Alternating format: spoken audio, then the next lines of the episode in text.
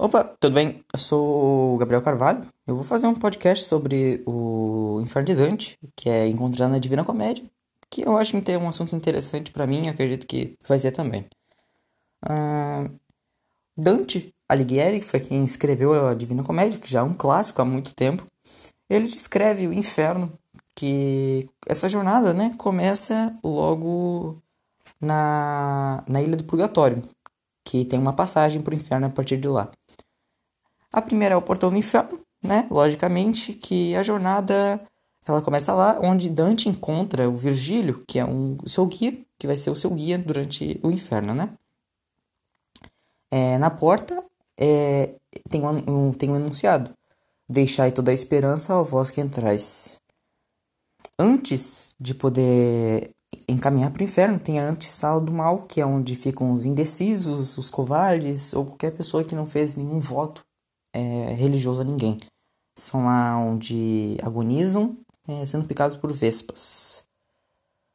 E a passagem para o inferno é o rio Aqueronte, que são onde aparece um barqueiro que te leva a partir da lama é, pantanosa até o inferno, né? Até o primeiro círculo do inferno, que é o limbo, que é onde não há sofrimento nem a lamentação, são apenas suspiros e desesperança. É, todos que nasceram antes de Cristo tiveram desprazer de para esse círculo, estão condenados à desesperança eterna. Inclusive aqueles que não foram batizados estão incluídos na lista também. O segundo círculo do inferno são os luxuriosos, que é onde o monstro Minós é, chicoteia esses pecadores.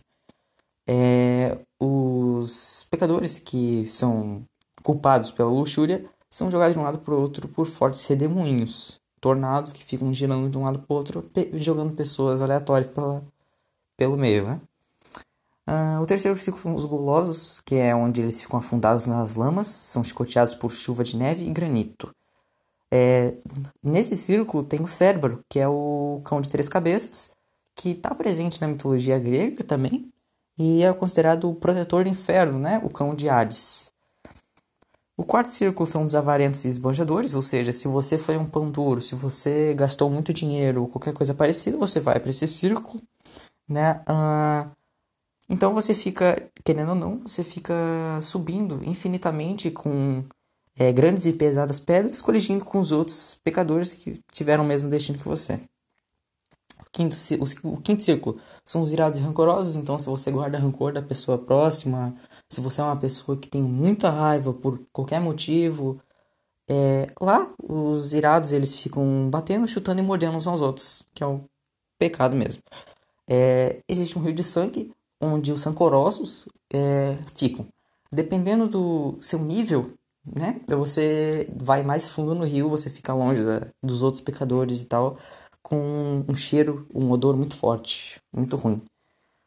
Os círculos são os hereges que ficam que são as pessoas que queimaram templos, fizeram sacrilégios, é, abriram tumbas para saquear, esse, esse, tipo de coisa, né? São eles são queimados e também são enforcados, etc. O sétimo círculo são os violentos, que são os assassinos, assaltantes, tiranos, são ditadores, até mesmo quem comete a própria violência a si mesmo. Quem comete violência a si mesmo também foi considerado, né? Os suicidas são devorados várias e várias vezes por árpias e toda vez que eles perdem um pedaço, eles voltam e assim fica nessa nesse loop infinito de tortura, né?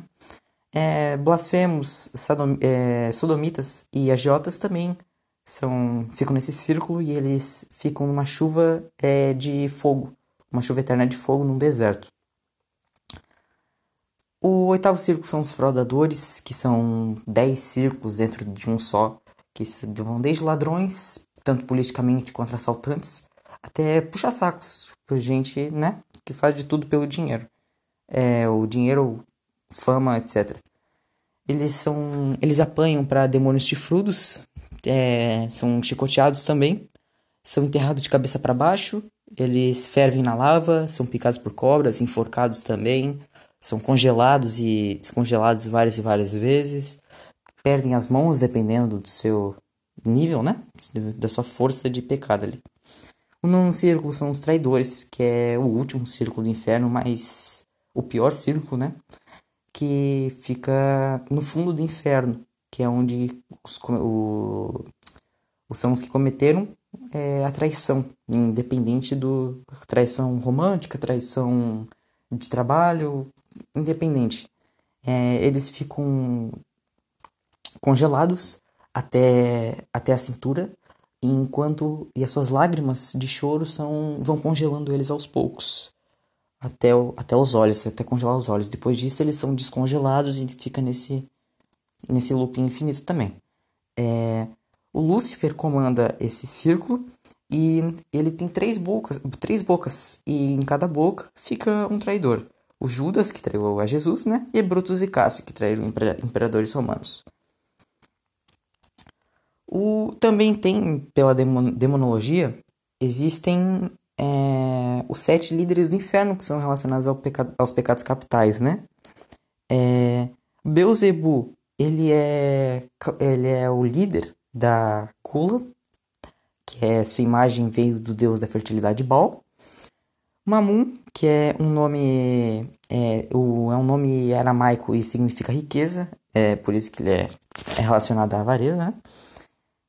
É, Azazel, que é o líder do grupo dos anjos, anjos caídos, que faziam sexo com mulheres mortais. É, ele ensinou aos homens a fabricarem armas e por isso é ligado à ira. Lúcifer, o melhor anjo caído, ou melhor, o pior anjo caído, era o orgulho, já que ele foi soberbo com o próprio pai e achou que poderia derrotar ele. O Beuzebu é o seu braço direito. Asmodeus é um espírito do mal, é, cuja origem remete a uma religião persa chamada Zoroastrismo. É, a conexão dele vai com a luxúria, porque ele vivia numa cidade onde é, havia muito exagero sexual nela. Então ele é ligado à luxúria. O Leviatã, que também tem várias e várias formas que de, de corpo, que vai desde dragão, vai de lagarto, cobra e vários tipos de animais. Ele, ele também citava a heresia, mas ele é muito ganancioso, mas ao mesmo tempo invejoso. É aí que vem a associação dele com a inveja. Por causa que ele, deseja luxo, ele deseja, desejava o luxo de todos os, os outros anjos. Isso acabou, né? Associando ele à inveja. O Belfegor, que é o último demônio, ele foi extraído da mitologia assíria. É, seus inventos engenhosos deixavam os homens preguiçosos, porque faziam todos os trabalhos e acabavam deixando eles é, totalmente preguiçosos. Eles não tinham muita moral de vida, graças ao trabalho, né? Bom, assim é mais ou menos como seria o inferno representado, né? Ainda tem muito conteúdo, mas seria uma coisa muito longa de se fazer. Então eu fiz assim mesmo. É um podcast feito pra gente, às vezes, pensar um pouco. A gente não quer nenhum, nenhum desse tipo de tortura, então é bom a gente pensar um pouco sobre o que a gente faz no dia a dia, né? Independente do, do grau, se for um assalto, um roubo, um roubo de caneta, independente, né? Bom, é isso. Esse foi meu podcast sobre o inferno e valeu. Ah, e as informações, né, que eu tirei são das fontes é, www.escolaeducação.com.br e da Divina Comédia também, né? Que eu já li um pouco da Divina Comédia, não totalmente, mas já li algumas partes. E também do superabril.com.br, é um site que conta muito sobre esse assunto, desde os príncipes do inferno, a história de cada anjo caído, vários assuntos assim. E foi dessas, desses dois segmentos que eu tirei a, as informações, né? algumas informações adicionais que eu não, não tinha conhecimento. Bom, é isso. Só para deixar marcado para quem quiser aprender um pouco mais.